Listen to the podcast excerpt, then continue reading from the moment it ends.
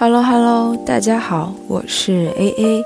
欢迎来到温暖的茧房。今天是第一期邀请的嘉宾来给我们做他的职业分享。话不多说啦，来听听他的分享吧。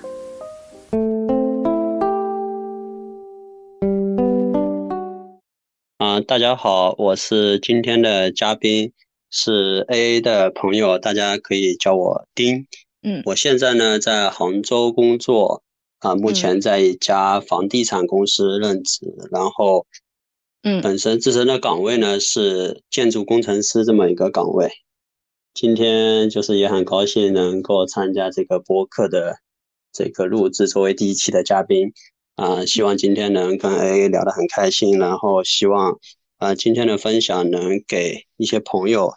如果能带来一些启发呢，自然是极好的。就是我感觉请你来当第一期嘉宾还蛮特别的，因为呃，其实首先我的男性朋友就不是很多，然后呢，听说 INFP 人格里面男性的占比也非常少，就是嗯，剧透一下，目前就是大概呃，总共可能有十来位嘉宾吧，但是包括你在内，只有两位是男性，然后而且你的你的职位。相对来说，它的更加特殊一点，因为你的职位其实是一个跟 INFP 就是刻板印象中就是相差较远的一个职业。然后你可以跟大家简单介绍一下你平时主要工作的内容，大概会涉及什么样子的？因为可能大家对呃工程管理师啊，就是可没有什么概念嘛。嗯。我先用一个就是比较官方的这么一个嗯嗯。描述岗位描述跟大家介绍一下，这种可能会出现在呃这种招聘广告上面的这种描述啊，就是我们所处的一个岗位，就是作为一个房地产公司的现场的一个管理人员，作为一个项目的管理人员，可能是负责整个项目的呃进度、质量还有安全、成本的这些控制啊。就是说的这个可能是比较官方的啊，然后用一种有一些有一点点自我升华的那种说法，就是 啊，作为我们来说，就是呃，来到一个来到一个地方，可能这个地方来的时候是寸草不生，走的时候灯火辉煌，就是大概就是一个这么一个概念吧。就是说啊呃，大概的，我给我我我在这里给大家介绍一下这个房地产开发的一个基本的一个流程，就是政府把一块地给他。呃，清出来，不管它以什么样的形式，啊，把一块地出让，然后就是在呃挂出来拍卖嘛，然后这些房地产公司、开发商去拍卖，如果拍下来这块地，然后我们就作为工程师去现场，然后呃负责把这个一块毛不毛之地，或者说做一个寸草不生的一块土地，然后把它变成有这个呃高楼大厦，或者是。这种别墅啊什么的这么一个状态，然后我们在这个过程当中呢，其实最主要的工作的话，其实就是管理下面的施工单位，就是我们是作为甲方嘛，然后会有呃各种各样的乙方，我们可能在网上看的比较多的这种在工地打灰的这些人，其实大部分人都都是属于这个施工单位的这么一些呃管理人员，然后还有包括很多的。农民工兄弟，然后就是可能日常中做的最多的事情就是协调各个嗯施工单位，我们要让他们就是怎么样花更少的钱去干更多的活。呃，还有一个就是像我我我所处的岗位是一个土建管理岗，就是其实就是造房子的嘛。然后但其实呃我们作为甲方，我们是实际上是自己是不去不是直接的去负责这个施工，而是。驱使各个施工单位去施工，所以在这个过程中，其实我们做的大部分的工作都是，呃，就是应付各个 施工单位之间的这个，呃，一些处理他们之间的一些矛盾啊，或者是需要我们协调解决的问题。比如说，一个工地它有很多很多的施工单位，有我们常说的这个总包单位，它就是负责建这个主体结构的。也有装修单位，就是负责室内的一些装修的，还有景观单位，然后还有特别特别小的一些只做门窗的门窗单位啊，栏杆单位啊，或者做涂料的涂料单位。当这么多单位在一个项目上干活的时候，他们肯定会有各种各样的工作上的一些交叉，还有一些甚至会起一些矛盾纠纷。这个时候呢，我们就是作为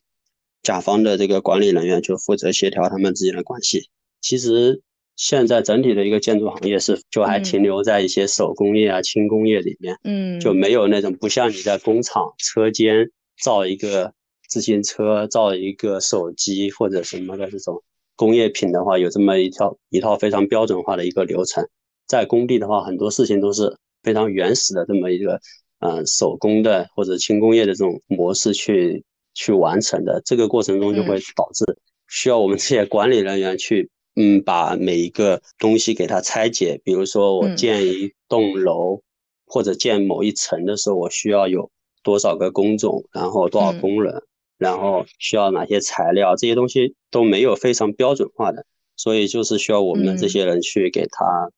嗯，制定一些计划呀，然后看他怎么落实的，然后如果出现了一些偏差，我们要去纠正。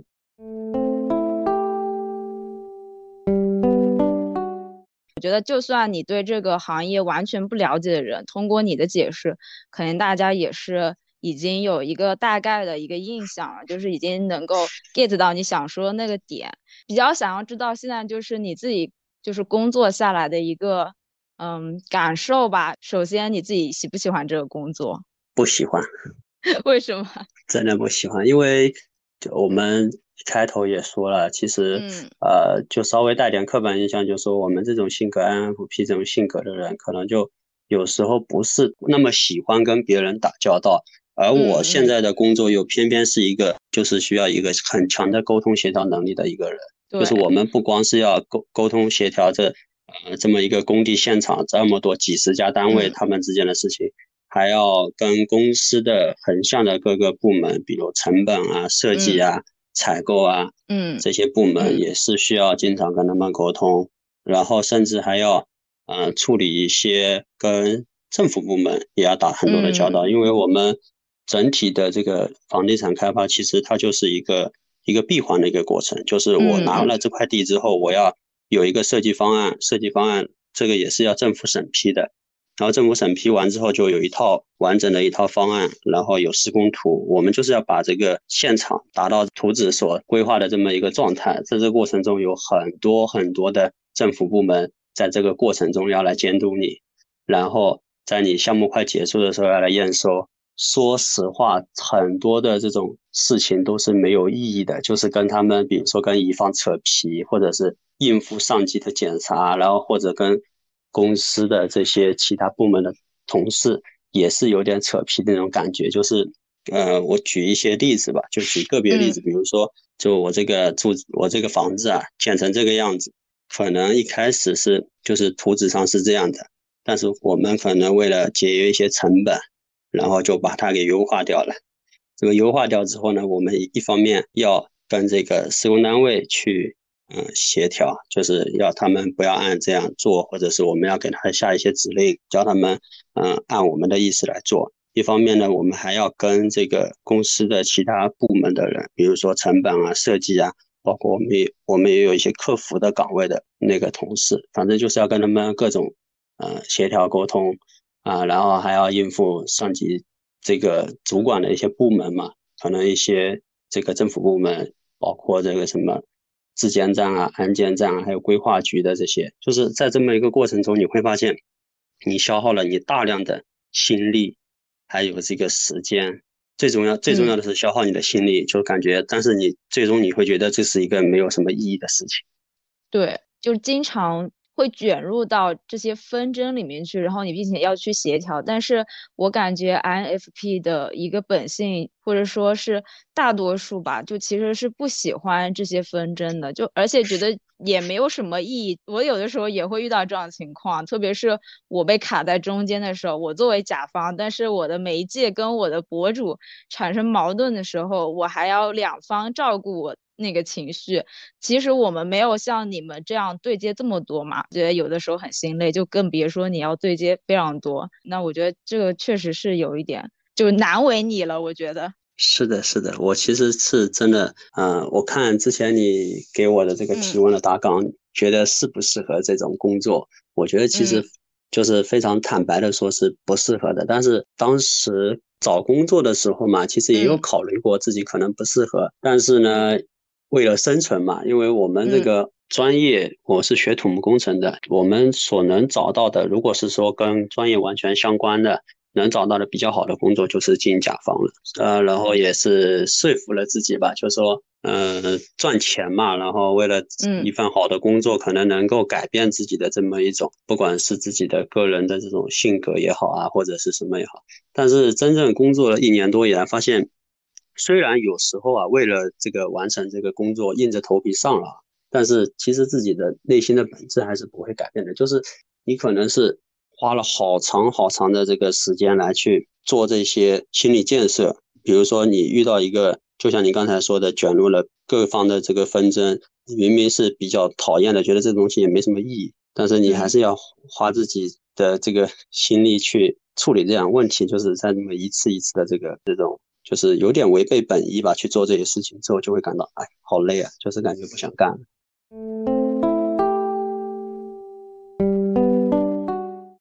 而且我就是昨天我们晚上也就是浅聊了一下嘛，然后就是你也说到了，感觉跟你的价值观有一点冲突。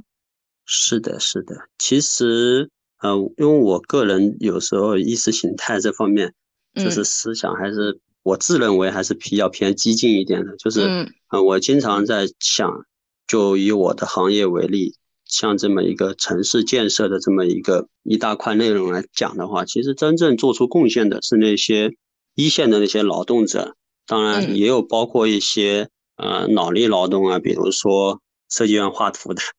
对吧？这些设计师他们其实是相对来讲是真正做出贡献的，而像我们其实说难听点，就是凭借着可能你公司的一些之前已经形成的一些。优势或者地位，我举个例子，就是我们就这么多的老百姓想住上好的房子，对吧？想住上一个环境好的小区，使用的这个舒适性各方面都很好的一个房子。其实我们的存在没有使得大家这么一个向往使它实现，反而可能有一点点阻碍了，因为我们要赚钱嘛。你花了你花了两百万，你想买一套房子，就是你想啊，这个房子质量找的有多好？但是很多时候我们。想的就是如何以最低的成本能够这个验收通过，然后交付给这个业主的时候，不要搞出太大的事情来就可以。可以说，中国可能所有的这种开发商都是通过这种来赚钱的。我知道，就其实就是会有一种奇怪的负罪感，这个也是 INFP 里面有一种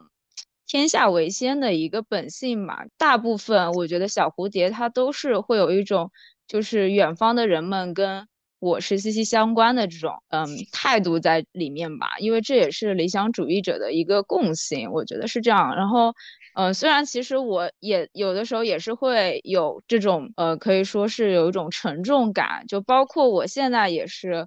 呃，因为我是做美容行业的，所以就有的时候我觉得我自己在做。的事情是跟我的女权主义有点相违背的，它加重了一些女性的容貌焦虑和服美役的一个程度吧。对，但是我自己在工作中的时候，我又想尽量的减轻。但是这个行业它本身它就是以消费女性的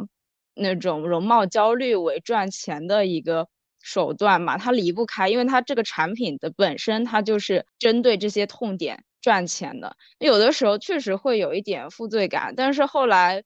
我又跟自己达成了和解。我想说，就是哪怕我们又进入这个行业，那些资本家他又不会放过，可能有另外一个人来代替我，然后这个人他可能未必会有我这样的一个想法，然后就包括其实大家也可以经常在市面上看到，就是跟美护相关的。品牌经常会出现一些艳女营销，然后那至少我觉得我们公司在我的手里，至少我不会允许它出现这样的一个情况。对，所以我又觉得好像我又有一点作用在里面，没有必要把所有的责任压在自己的身上。我是觉得你的存在，我听下来还是有用的，因为其实这么多家公司吧。就是如果它是一个嗯没有管理的情况，没有统筹协调的情况，它肯定是会非常的混乱。因为社会的就是文明程度还没有到达，就是大家都非常自觉的一个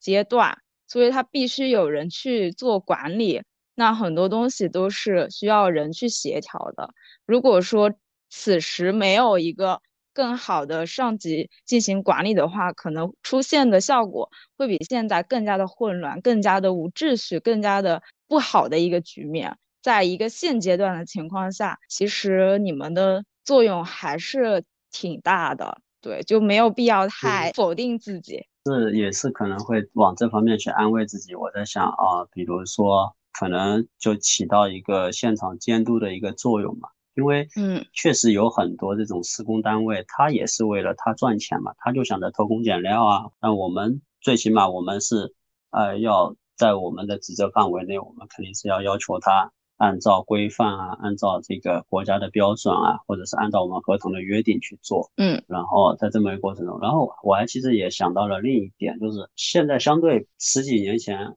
二三十年前，可能这种。农民工欠薪的这种事情是比较少的，但是也会有这么一些情况的发生。然后，其实对于我来讲，能减轻负罪感的一个事情啊，就是对我比较小的一个事情，就是我管理的那些施工单位，其实我给他们，呃，就是从公司给他们付这个工程款的时候，我是基本上比较快的，就是我不希望说，哦，因为我的原因，然后可能拖了几天。其实。对于在我们合同约定范围内来说，其实比如说我给他付工程款，我这个月付就可以，但是我可以在我的能力范围职职责范围之内，我会尽快早一点给他们付，然后付了之后，可能那些啊包工头啊什么的就有钱嘛，他有钱的话就给那个真正的劳动者可能发工资会早，自我感觉就是相对好一点，其中一个小小的一个事情。其实像我们很多同事也好，或者一些同学也是进入这个行业也好，他们是。确实是自己能给自己这样去想，就是说啊，是我把这个小区给建起来的，然后我让这么多人就是最后住进新家，然后他会有比较一种获得感、满足感，也有这种情况。但是我可能就是不会不会这么想的，这么把自己想的这么高尚。对，我觉得这个其实就是不同吧。INFP 自我的认同感经常会比较低一点，当然也有认同感比较高的。然后我经常就是处于左右横跳，就一下子就就很有认同感，但是有的时候也会有自我怀疑的时候。所以我觉得也是我建立频道的一个初心嘛，就是我希望可以通过。这种交流，然后增强彼此同类的一个认同，因为本身我们小蝴蝶就是会有一些情感共鸣，就哪怕我们是不同行业的，但是我也可以理解你的处境，包括你的一些担忧或者一些就是负罪感，我可以有一点点感同身受，觉得你这样子是一件很正常的事情，但是我又希望在这个情绪合理化的基础上。能够减轻你的一个负担感。这个交谈的过程中，其实它也是在化解我自己自身的一种不安嘛。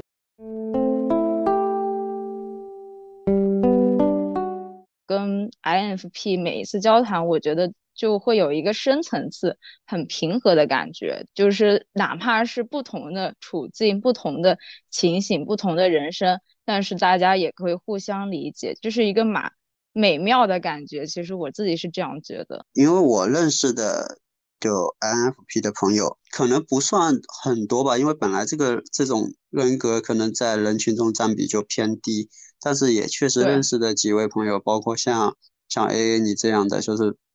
虽然我们聊天次数不算很多，但是每次聊就感觉能聊到。一块去嘛，嗯，就是在这个过程中，也确实就是会觉得，就有一种就是找到一种力量的那种感觉，就是你跟可能你跟有些其他性格的人，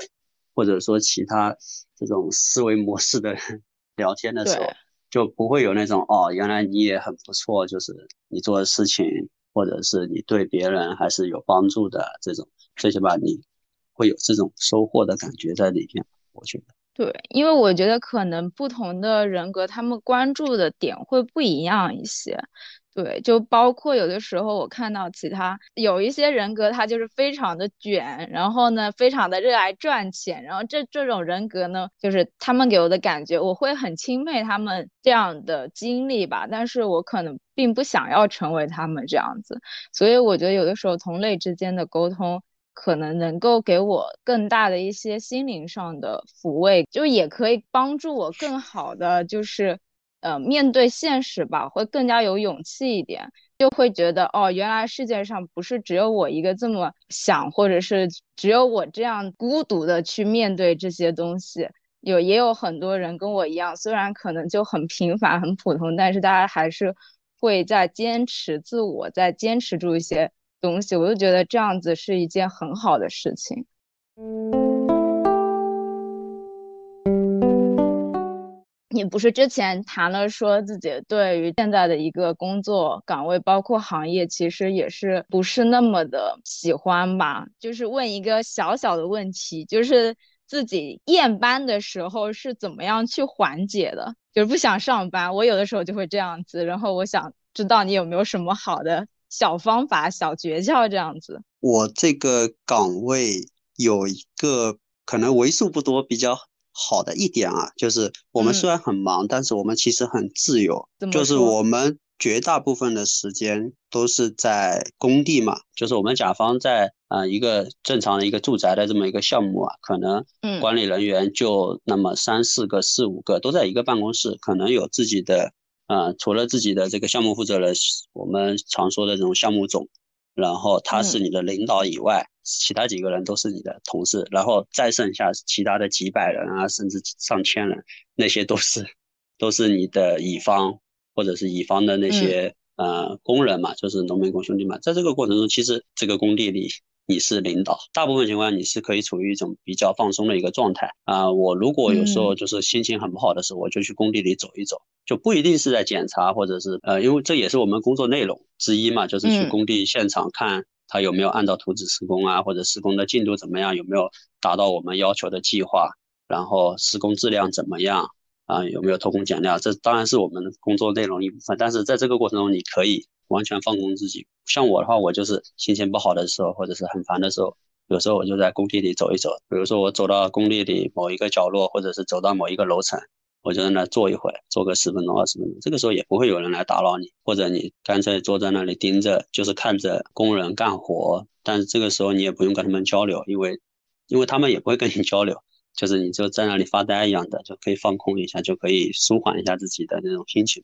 这是我的一个应对你说的这种验班的这种做法。我毕业之后我就直接去的这个我现在这个岗位，所以我也没有在就是像很多年轻人，像一些白领啊，或者是这种在公司上班的那种，要在格子间里，就是早上九点到了，然后一直在格子间里坐着，可能面对屏幕的那种。工作我也没有体会过，不知道你们能不能像我这样长时间的这种二十分钟啥也不干就坐在那里发呆的那种，有没有这种机会？我不知道有。这个可能要看情况吧，就你应该会比我们稍微的自由度高一点，但是像我们的话就。可能第一个是要看公司，公司允不允许你就是经常性摸鱼。第二个也要看当时的一个繁忙程度。有的时候像我做品牌营销，然后遇到大促节点之前，或者是有什么重要的事，新品上市啊，或者等等这样的一个重要的节点。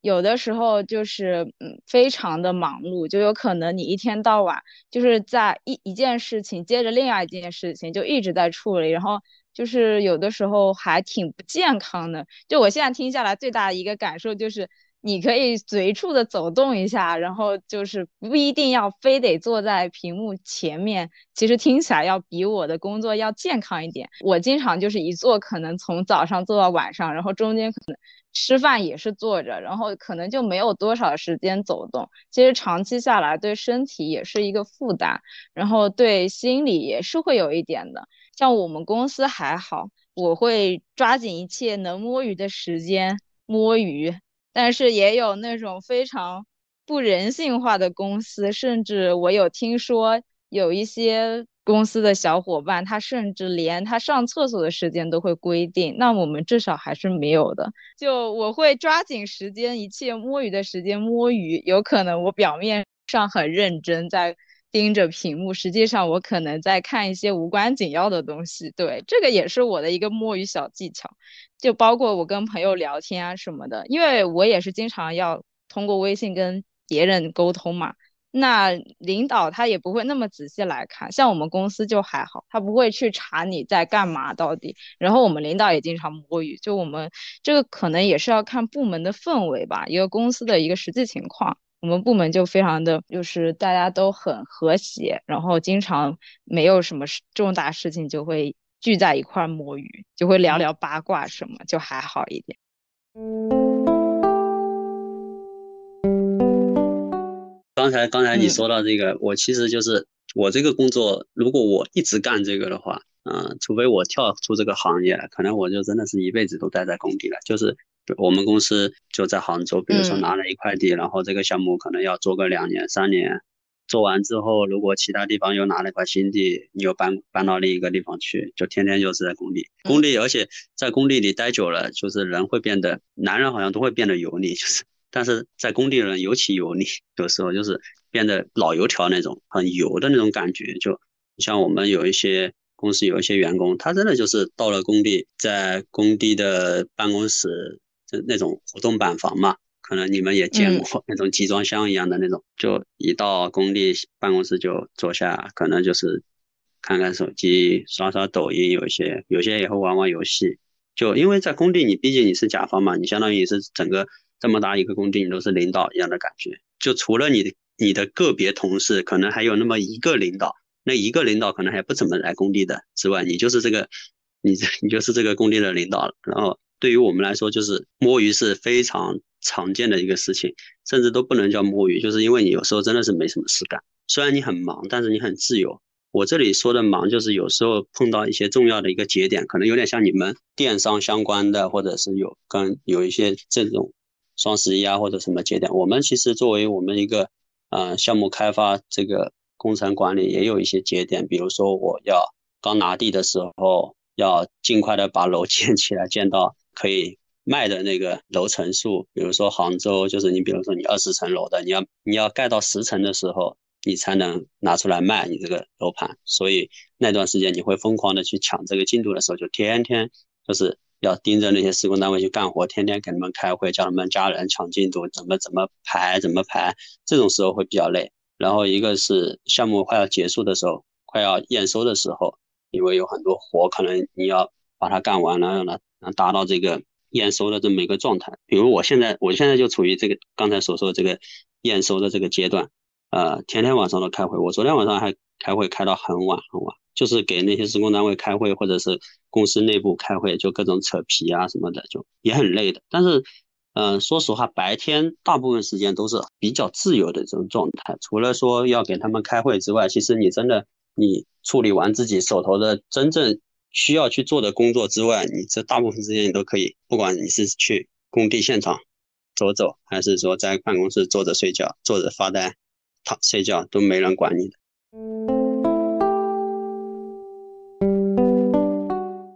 至少我感觉听起来也没什么 KPI 的考核啊什么的，像什么互联网类型的就经常会有 KPI 考核。虽然我的考核不是很严格，但是也有一些听说很无良的公司就会给的非常非常严苛。这种就但感觉你们就没有那种被考核追着跑的感觉。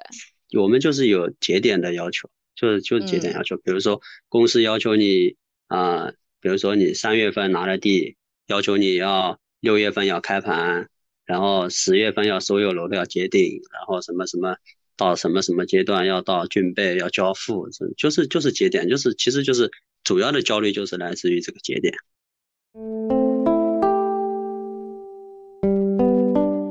因为你们说就基本上一个工地项目，你们也就一个领导，然后呢再几个同事这样，那可能其实。这个岗位它也不会出现有一些很竞争很激烈的情况，不会这样，就是不会很内卷吧？应该。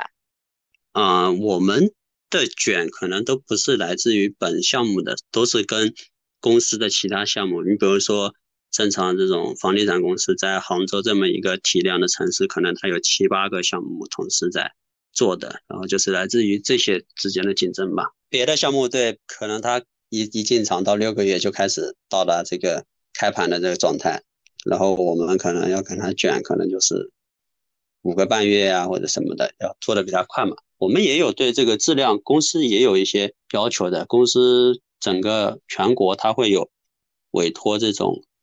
第三方的机构、第三方单位来定期来工地上检查，检查你这个工地的质量做的怎么样嘛？嗯，项目的质量怎么样？这我们也是一个考核，这个也也也是一个我们的 KPI 吧。其实就是最主要就两个，一个是质量，一个是进度。但是怎么说呢？像我们作为开发商，其实真正来说，我们起到的作用，嗯，不是决定性的。就是当你的下面的施工单位，你的乙方比较给力的时候，你根本不需要怎么操心。然后，假如你的乙方施工单位特别烂，乙方的施工单位的管理人员没有什么责任心，然后。或者说他是最低价中标的那种，他自己也没什么成本 可以去支持的话，你再怎么卷也没用，你再怎么努力，最后还是要靠别人去盖这个房子。所以说，呃，有时候卷就是没有太大意义，所以很多人他也不会被太被这个 KPI 给那个，除非是那种卷王，就是他非常有上进心，然后吃下领导画的手油饼，就觉得啊，我要拼命干，我要天天给。这些施工单位怎么怎么约束他们，怎么让他们干得更好更快，就有也有这样的人。但是大部分情况下，我我我入行虽然才一年多两年，但是我看这个行业的其实绝大部分人，我这个岗位的人，他们都是处于一种应付吧，应付的一种状态，就是能过得去就行，也没有太卷。那其实也还好，就是。反正 INFP 对于卷这种事情肯定是不喜欢的，我自己就能躺平则躺平，间歇性上进一下，持续性躺平。就像你说的嘛，就那个就是经常摸鱼，没办法提升自己的年薪，就想办法提升自己的时薪。我觉得是的，还是很有道理的。因为其实工作这个事情，它就是没有办法非常的符合我们理想主义者的一个。想法吧，然后包括我自己也是，因为我感觉这个可能也是工作的时长有关系。就是我刚出校园进入社会的时候，我真的也是花了好久才找到一些方法方式跟自己的一个状态进行一个调和吧。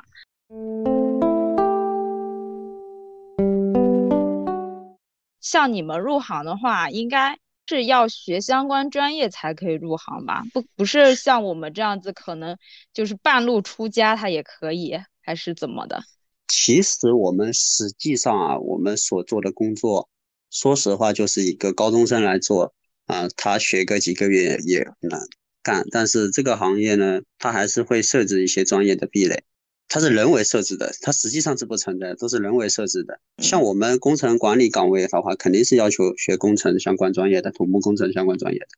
其他专业的他都不要。啊，如果你是学，就是如果你不信学土木的话，我的第一个建议是，抓住一切能转行的机会，赶紧转行。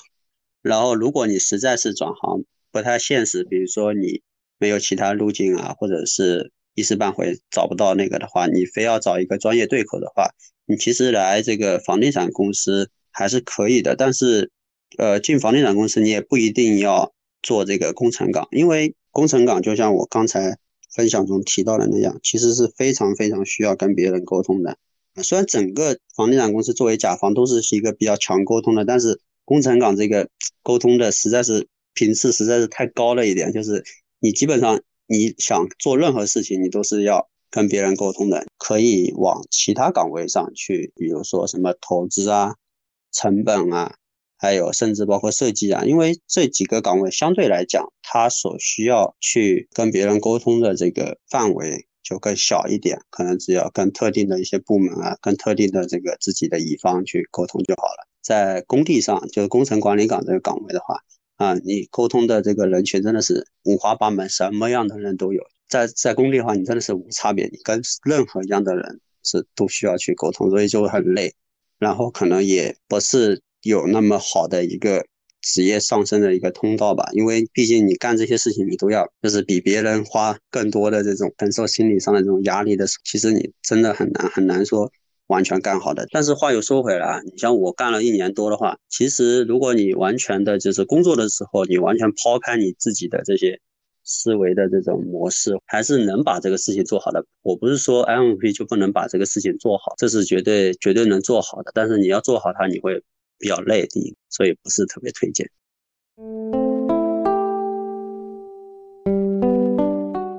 就之前嘛，反正你也说了，你想要跳槽，你有没有想过你想要往哪个方向发展？还是你只是想换个公司？具体的方向其实没有找好，我其实就是目前就是想找一个过渡的，因为我不知道其他人是怎么想的，因为每一个哪怕是同样的这种人格特征的人，他每个人的想法都不一样。对于我来说，我真的我不太觉得自己能够在一个工作上就是能干个十年八年的。我觉得我还是一个不太喜欢那种完全一成不变啊，或者是那种一眼望到头的那种。我可能会想着去尝试多一些的可能性吧。我目前没有想好往哪个方向，就是先找一个可能能过渡的，能够符合自己的这个收入期待也好，还是这个工作强度的这个期待的工作再看吧。我甚至还报考了一些，呃，有点像体制内的，它也不是完全体制内吧。就有点那种人才引进啊，像考公考编那样的去考的，但是要去面试的，进去之后可能也是半体制内那种。因为我想着先去试试嘛，能够跳出这个行业，也会去看一下其他行业，什么物联网啊，就是一些没有对特定专业要求的一些岗位，可能都会去看一看。其实我觉得，INFP 大部分人都很难接受一成不变的生活，反正我不是，就是。我们应该是会接受一段时间内就是比较安稳，就是我们会喜欢一个平和的生活，但不代表它是一潭死水，就是一眼望到头，反而会追寻自己人生的意义吧。就是感觉探寻自我跟探寻生命的意义是一个终身的话题，所以一旦事业或者什么别的东西跟自己的。本质有冲突的话，这件事情它就是干不长久的。除非这个事业是你可以为此付出终身的事业，就是你真正找到了你热爱的那个东西的时候，你可能会坚持一辈子。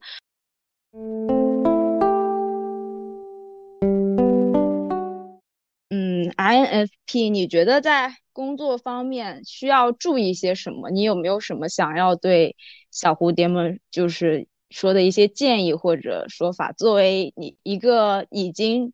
就是在职场上有一点有一点经验的工作党来说，因为有一些呃播客的听众其实是还没有到职场的一些呃研究生或者是大学生，甚至还有更小的小朋友也有，对，然后可以给他们说一点就是过来人的经验也好，或者是作为一个前辈的一些小建议。我之前有一次啊，去年吧，去年的十月份被公司安排去回自己学校去做这个校招的一个宣讲。对于我们这些 F I M P 的人来说，你哪怕是为了完成公司的一个任务啊，就是啊要给公司站台赚吆喝啊什么的，对吧？但是也会夹带自己的一些私货。我其实当时就是在这个分享的差不多是最后的一个环节，也夹带了自己的一点私货吧，就是讲了一些自己真实的感受，就是没有那么。呃，完全的哦，积极正向上的那种呃话，我就是跟在场的学弟学妹就是分享几句这种心里话。其中有一个就是找工作嘛，也不是找别人认为最好的工作，而是要找最适合自己的工作。呃，当时其实也是一对我自己的一反思吧，就是不要说去觉得哦羡慕别人，就说哦找了别人找了一个什么工作非常非常好。但其实你要考虑一下，这个东西是不是真的适合自己？别人看似很光鲜也好，或者收入高也好，但是你其实你进去之后，你会发现完全不适合你的话，你做的还是很痛苦的。然后我当时还分享了第二句话，就是，就是任何时候不要怀疑自己。啊，就像刚才 A A 也说了，INFP 是比较自我认同感比较低嘛，就是我在工作中有时候，嗯，也会怀疑自己，但是后来是通过一个什么样的一个方法去。就尽可能降低对自己的影响的，就是我找到一点，有时候就是与其就是与其抱怨自己，不如抱怨别人。就有时候真的是一个比较好的一个方法，可以看一下就是周围的人，你不要就老盯着那些卷王。你也看到很多四位数餐的一些人嘛，像他们都可以心安理得的拿着这份工资做这个工作，对吧？你就不要老觉得自己做的不好，然后你这么一想的话，其实你就不会觉得哦有那么种自己觉得自己不行的那种感觉，其实。公司给你这点钱，对吧？不管是多是少，他绝大部分、大部分情况下，这些资本家都是很精明的，对吧？他不可能说你创造了三十万的价值，他给你四十万，基本上是不可能的。大部分情况都是你创造了三十万，他只给你十五万，对吧？然后你就不要去想自己，去怀疑自己，说哦，我是不是做的不够好？就是相当于给自我自自己加这种压力，我却觉得其实是没有必要的。只要公司不是说，嗯，每次都给你绩效打最低最低的，然后甚至要开掉你，要干掉你这种，不然的话，你绝对是对得起你的工资的。INFP 可能就是在其他方面，比如说。嗯，在自己不管是亲密关系也好，还是跟处理跟朋友的什么这种事情也好，经常会自我认同感低，就是把自己给放得很低，就是觉得哦是我没有做好，然后没有给别人应该付出的那种，就是老是老是就是有时候会陷入这种怪罪自己的这种 状态。就我觉得可能在工作中如果也有这种情绪的话是不太好的，然后也可以通过我刚才讲的这种方法去。尽可能的去消减这方面的压力吧。我一开始工作的时候也会有，特别是头一年的时候，就会觉得是不是自己干的不好，倒也不是说配不配得上这一份薪资吧，就是可能更多的是害怕自己没有被领导认可，或者是能不能真正的创造收益也好，或者价值也好，可能会有一点。后面已经往越来越硬以后，就变成。现在是我每天都要做这么多的活，你才给我这么一点的钱，完全是这个公司配不上我。就是心情改变了之后，自我认同感就高了很多。这样在工作上，这我觉得可能也是跟自己的一个工作经历增长，然后以及自己一个能力的提升嘛，你会逐渐感觉到，就是你自己的成长速度很快，但是大部分情况下，你的薪资是跟不上你的成长速度，你就会自然而然就挺胸抬头这样的感觉。想谈一下关于刻板印象那个，就是觉得好像 INFP 跟这个职位没有什么太大的关联这件事情。但是我觉得你可以浅浅说一下吧，因为其实从之前就是我我跟你的交谈中嘛，就是其实你说到，其实 INFP 并不是做不好。这个工作只是可能需要心力上的一些付出，可能会比较多。我想了解一下你对于这种刻板印象怎么看待？其实我也有认识一位心理学的一位老师，啊，他也是在海外读的博士嘛，然后也算是挺厉害的一位老师吧。他其实我跟他也询问咨询过他关于自己这种人格特征啊，或者是一些呃这方面的知识。他说他其实说这个十六型人格呢。呃，它不是一个非常非常科学的这么一个判断，就是，但是你可以作为自己一个认识自己、探索自己的这么一个途径吧。而且我我知道有一些人啊，就可能甚至包括我们自己，你就会有时候自己给自己加一些这种限制也好，或者说枷锁也好，就是觉得我作为一个 INFP，我应该是怎么做什么什么怎么怎么样去做。但是你真的是可以打破这个这个测出来这个结果，不要去被自自己把。自己困在这个刻板印象里面了。是 I M P 怎么了？就是，嗯，我我其实也是，因为我在自序里面不是也说到了我对十六型人格的一个认知嘛，我就觉得就是没有办法有一个学说是可以把人精准的分为什么什么类型，然后也是。嗯，就是每个人在不同的情况下，他可能会做出不一样的选择，对吧？然后包括其实人在学习情况或者工作的状态下，他可能会进行一些就是思维上的转变。然后包括我自己也是，我我其实就是一个非常致力于打破刻板印象的一个人。提到 INFP 就是感性，然后柔弱的，然后易碎的，好像就是这样一个刻板印象。我不否认这些东西都是我们有拥有的，但是这不代表我们没有其他东西。我就觉得，如果一个人他没有理智，然后也不可理喻的话，他就不是一个健全的人格，对吧？有可能你自己本心是比较脆弱、柔软，然后比较温柔的，但是这不代表你在处理事情的时候你是没有逻辑的，是不可以。呃，讲道理的，对，然后包括这种刻板印象，它也经常出现在女性身上。就是跟所有的小蝴蝶说，就是如果有这种刻板印象来规训你的话，你要去努力打破它，然后不要让他们框住自己。这个太得不偿失了，我觉得，就是不要让别人去定义你是一个什么样的人，哪怕是学说或者是什么都不可以。我觉得每个人他都是不一样的。我们都是 INFP。那像你像我，其实也是有很多不同的点在里面的。所以我觉得有共性是一方面，有个性也是非常重要的一部分。没有必要这样子去规训别人，然后也不要把自己给框死。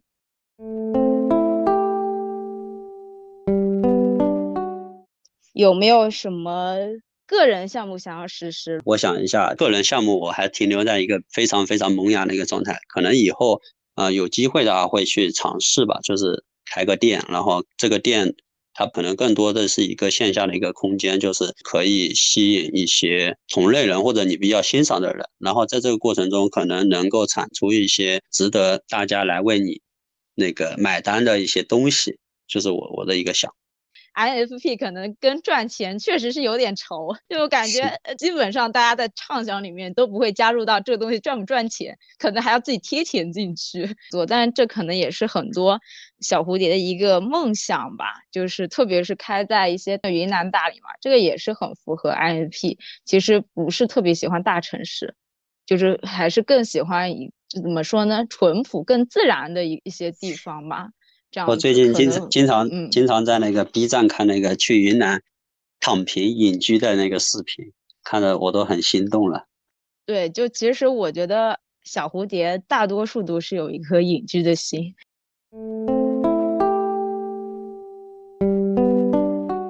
节目差不多到尾声了吧？然后有没有一些除了工作之外想要对节目或者听众说的话吗？嗯，其实我刚才听这个 A 说到这个，比如说社会对不管是对某一些性格的人偏内向的人，或者说更大一点，比如说对女性的这种限制，其实我就想说，我个人是。比较信奉这个社会构建论，人的一切的行为、你的思考、你的选择，都是社会给你塑造出来的。就比如说，女生不适合读理工科，适合读文科，那我就在想啊，对吧？几百年前封建时代，那些科举的不都是学的都是文科吗？那个时候说女的不适合读书，怎么这个时候又适合读文科了，对吧？所以这些东西都是在那个社会环境下，你不管是这个父权体系啊，还是这个封建制度对。部分人的这么一种规训束缚啊，我就希望就是能听这个播客的人，就是可以像 A A 一样，就是就是勇敢的去打破各种各样的限制。就像这个，我比较喜欢他起的这个播客的名字嘛，就是一个茧房，希望大家都可以破茧成蝶，然后可以找到自己的这个八平米。呃，也是对这个播客的一个。良好的祝愿。除了这个播客之外，我也我也跟这个 A A 也他也聊到说，以后可能做一些社群，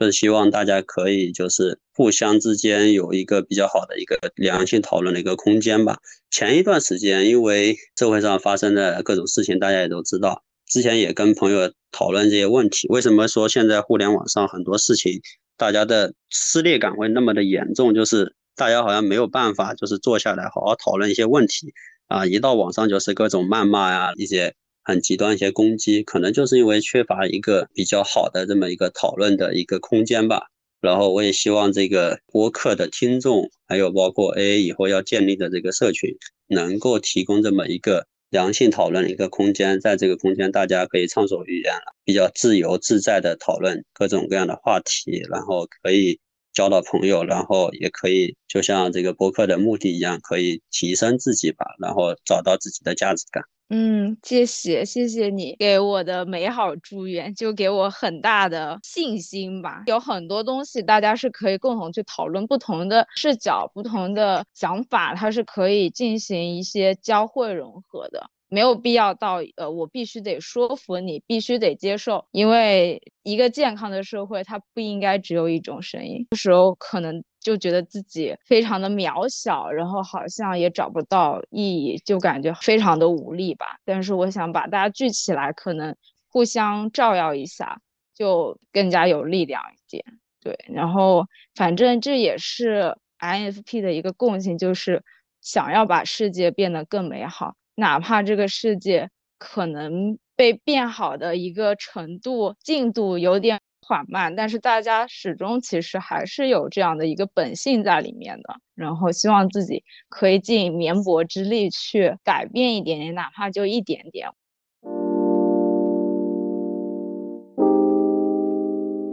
我是简房的主理人 A A，感谢你的收听，晚安。